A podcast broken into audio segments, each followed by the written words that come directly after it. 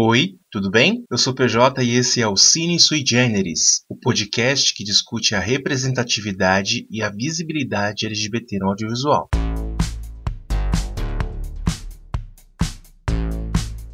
Hoje a gente vai falar sobre um filme que aborda de forma bem interessante a bissexualidade. O filme canadense Giant Little Ones.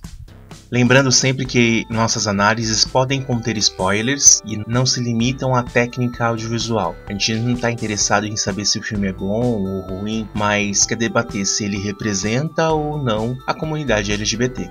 A gente sabe que a sigla LGBT tem alguns problemas, principalmente de interpretação, porque muita gente acredita que é tudo sexualidade. Como a gente já falou aqui em outros episódios, a sigla LGBT ela representa a diversidade sexual e de gênero. Não. O B do LGBT não é de biscoito.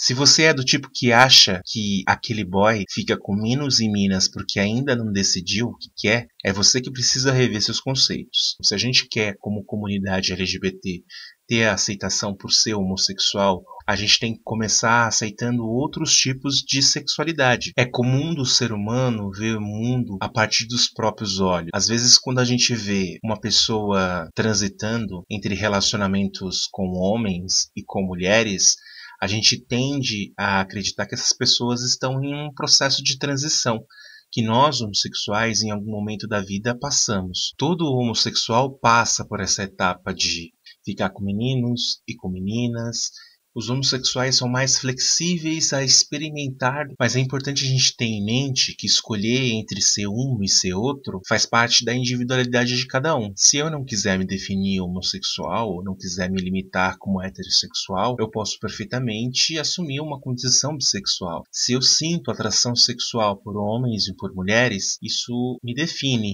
Não é indecisão, mas a partir do momento que a pessoa se apresenta para você como um indivíduo bissexual, é, é importante a gente ter em mente de que se hoje ela está num relacionamento homo, amanhã ela pode estar sim num relacionamento hétero.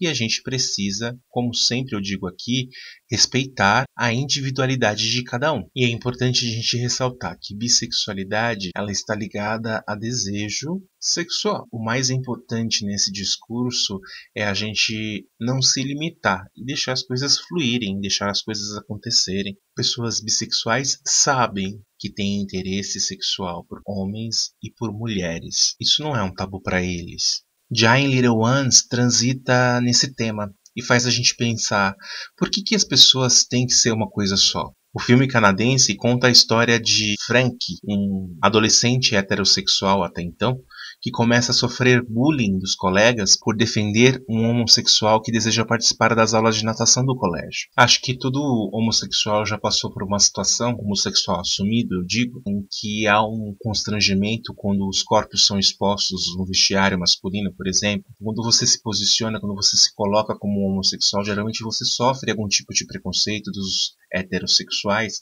que acreditam ter ali a sua intimidade invadida pela simples presença de um homossexual. No filme, isso é apresentado de uma forma bem direta. Esse personagem secundário acaba sendo excluído da aula de natação porque os corpos dos heterossexuais estão expostos. Tem a questão do vestiário, tem a questão da piscina. O Frank ele sai em defesa desse personagem secundário que ele não tem um peso muito grande dentro da história. Ele só serve para movimentar aí esse bullying que o Frank passa a sofrer por defender esse homossexual. Ele não tem nenhum tipo de proximidade com o personagem. Ele se coloca no lugar, ele sai em defesa para garantir que, como qualquer aluno, ele tenha direito a fazer as aulas de natação. É aquela velha história, né? Se você não é um babaca com quem é diferente de você, você é igual a ele. Só que o fato acaba estremecendo a amizade do Frank com o melhor amigo dele, o Balas, que também faz natação. A gente não sabe se no primeiro momento é um medo de sofrer uma represária, que como o Frank defendeu o homossexual, Balas acredita que se ele defender o melhor amigo, também vai ser colocado nessa sacola aí de ah, ele também é homossexual. Conforme a história vai avançando, a gente vai vendo que Balas dá uma importância até maior pelo fato do colega ser taxado como homossexual e ele começa a ser até um tanto quanto violento com ele. Dá para perceber que a amizade dos dois é de muito tempo. Frank até tenta reatar a amizade com Balas, apesar dele agir como um perfeito babaca, mas o Balas está completamente irredutível a essa possibilidade. Vítima da injustiça da falácia, né? Que é uma falácia, porque até então não tem nada que comprove que Frank é homossexual, a não ser a percepção das pessoas que estão ali que viram ele defender o homossexual, então taxam ele de homossexual por ele ter uma atitude de empatia. Mesmo assim, ele passa a ser taxado como homossexual.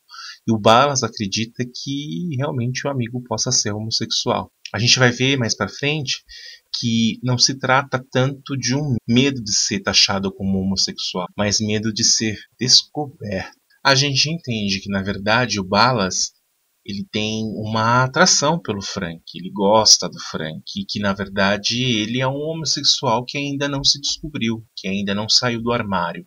Aqui o filme ele ganha algumas nuances interessantes que geralmente permeiam a discussão sobre o preconceito contra o homossexual. Sabe aquela ideia de que todo homofóbico tem uma tendência homossexual? A gente não precisa acatar mais esse rótulo, tá, gente? Isso não é uma regra. Mas em alguns casos isso pode acontecer. As atitudes do Balas, principalmente as atitudes que envolvem violência contra o Frank, denotam que na verdade que tudo é um grande conflito do Balas com a própria sexualidade. Tanto é que ele parte para cima do amigo. Se antes eles tinham uma relação de amizade, agora parece que eles vivem em um ódio um contra o outro. No decorrer da história, o Frank ele vai em busca de se descobrir mesmo, de ver qual é a dele. Não que a situação acaba mexendo com o que ele entende ser uma propensão à homossexualidade, mas para realmente se posicionar de fato como ele é. O conflito se estreita quando o Frank começa a namorar a irmã do Balas. Um fato legal que é bem explorado no filme é que o pai do Frank ele deixou a esposa para viver com um rapaz. O pai do Frank é homossexual. Então as pessoas começam a pensar: poxa, ele está seguindo os passos do pai, ele é homossexual como pai. E isso é explorado de uma forma bem interessante no filme. O próprio Frank ele, ele tem certo conflito com o pai, não pelo fato dele ser homossexual, mas pelo fato dele ter abandonado a mãe por uma outra pessoa. Em um dos episódios de violência entre Balas e Frank, que antes eram grandes amigos, há um conselho de família em que se reúnem os pais do Frank e os pais do Balas. Eles tentam ponderar a situação e o Balas acaba inventando que Frank tentou beijá-lo, quando na verdade foi o contrário. Depois desse episódio em que o Frank defende o homossexual na escola, o Balas vai passar a noite na casa do Frank e os dois acabam tendo um momento ali de broderagem. O filme ele não expõe exatamente o que aconteceu, mas subentende-se que os dois tiveram um contato íntimo e que a iniciativa do ato foi do Balas e não do Frank. O Frank não encana com a situação, muito pelo contrário ele segue a vida como se nada tivesse acontecido. Já o Balas começa a ter receio, de, talvez por ter se descoberto homossexual, de ter receio de ser desmascarado pelo melhor amigo, e muda completamente a sua postura com ele. O desenrolar dos fatos sugere a máxima de que homofobia e preconceito são elementos que definem aqueles que não estão seguros com a própria sexualidade. A forma como Balas sabota a amizade com o Frank é perceptível. Se o desenrolar faz com que Frank se dê conta de que é livre para performar sua sexualidade, o Balas dá indício para os outros de que existe alguma coisa errada, não com ele, mas com o melhor amigo. O mais bacana da história é que o Frank ele não cai na cilada do vitimismo da situação. Ao contrário do Balas, ele não sofre de uma negação. Muito pelo contrário, ele aproveita a situação para tentar se conhecer mesmo. Até pelo fato de ter um pai homossexual, eu acredito que isso ajuda ele a querer buscar essa verdade dentro dele. Eu acho muito engraçado uma cena que é quando ele debate a sexualidade com uma amiga lésbica. O fato do Frank se envolver com a irmã do Balas também é uma escolha criativa da narrativa. É, a gente subentende que a amizade dos dois nasceu a, a partir do interesse do Frank pela irmã do Balas. Interesse que acabou suprimido pela força da amizade dos dois rapazes. O final é aberto. Os dois amigos ensaiam uma trégua, mas Balas não assume a sua sexualidade. E tampouco Frank conclui que é bissexual. Apesar disso, isso fica subentendido. Parte dos meus amigos que assistiram o filme entenderam de que, na verdade, apesar das experiências, Frank vai seguir a vida dele sendo exatamente o que ele quiser ser, não definindo se ele é bi ou se ele é homo, enfim, ou se ele é hétero. Já outros amigos, e eu também tenho essa percepção, apesar de não se posicionar como bissexual, demonstra estar aberto para toda e qualquer tipo de relação. Isso também é bem interessante. Acho que é um tema complexo para ter uma moral da história. Até porque a gente está falando de adolescentes em que, que estão em um momento de transição da vida, não tem uma obrigatoriedade de se definirem. Se uma pessoa mais velha, lá com seus 40, 50, 60 anos, tem lá suas dúvidas sobre a sua sexualidade, o que dirá de um adolescente que acabou de começar a viver. Então o filme ele, ele deixa esse final aberto para as possibilidades que possam surgir na vida de ambos os personagens. É claro que fica explícito que Balas ele vai em algum momento se assumir homossexual, porque até então o interesse dele é por rapazes. Os conflitos do filme se dão pela construção dos rótulos por terceiros. Quantos de nós não somos condicionados a assumir a nossa condição pela pressão dos outros? É aquela velha história: você é gay, você é homo, você é hétero, você é bi. As pessoas querem, na verdade, carimbar um rótulo na sua testa, quando na verdade isso é uma coisa que só diz respeito a você. A gente fala tanto de empatia para as minorias, por que, que a gente não tem empatia com a sexualidade aí das outras pessoas? Jenny Little Ones é daqueles filmes singelos que faz a gente rever as nossas posturas. Preconceito é preconceito, partindo de hétero, partindo de gay, e assim, a gente tem que parar de meter a colher na vida alheia. Eu vou deixar linkado no texto do podcast um texto do Universa, escrito pela Regina Navarro Lins, que a gente conhece do programa Amor e Sexo, que fala sobre diversos estudos acerca da bissexualidade.